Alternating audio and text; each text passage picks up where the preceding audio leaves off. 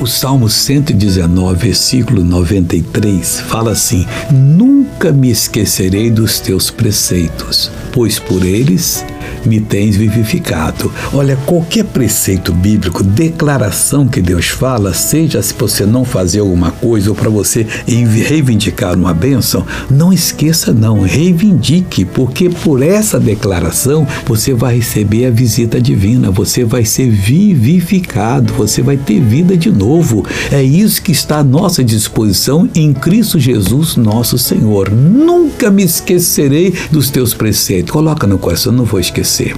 É para não esquecer nunca. Quantos preceitos você ouviu um ano passado na igreja ou lendo a Bíblia que você nem lembra mais? Esqueceu, né? Ele não pode vivificar você, porque você os deixou, abandonou.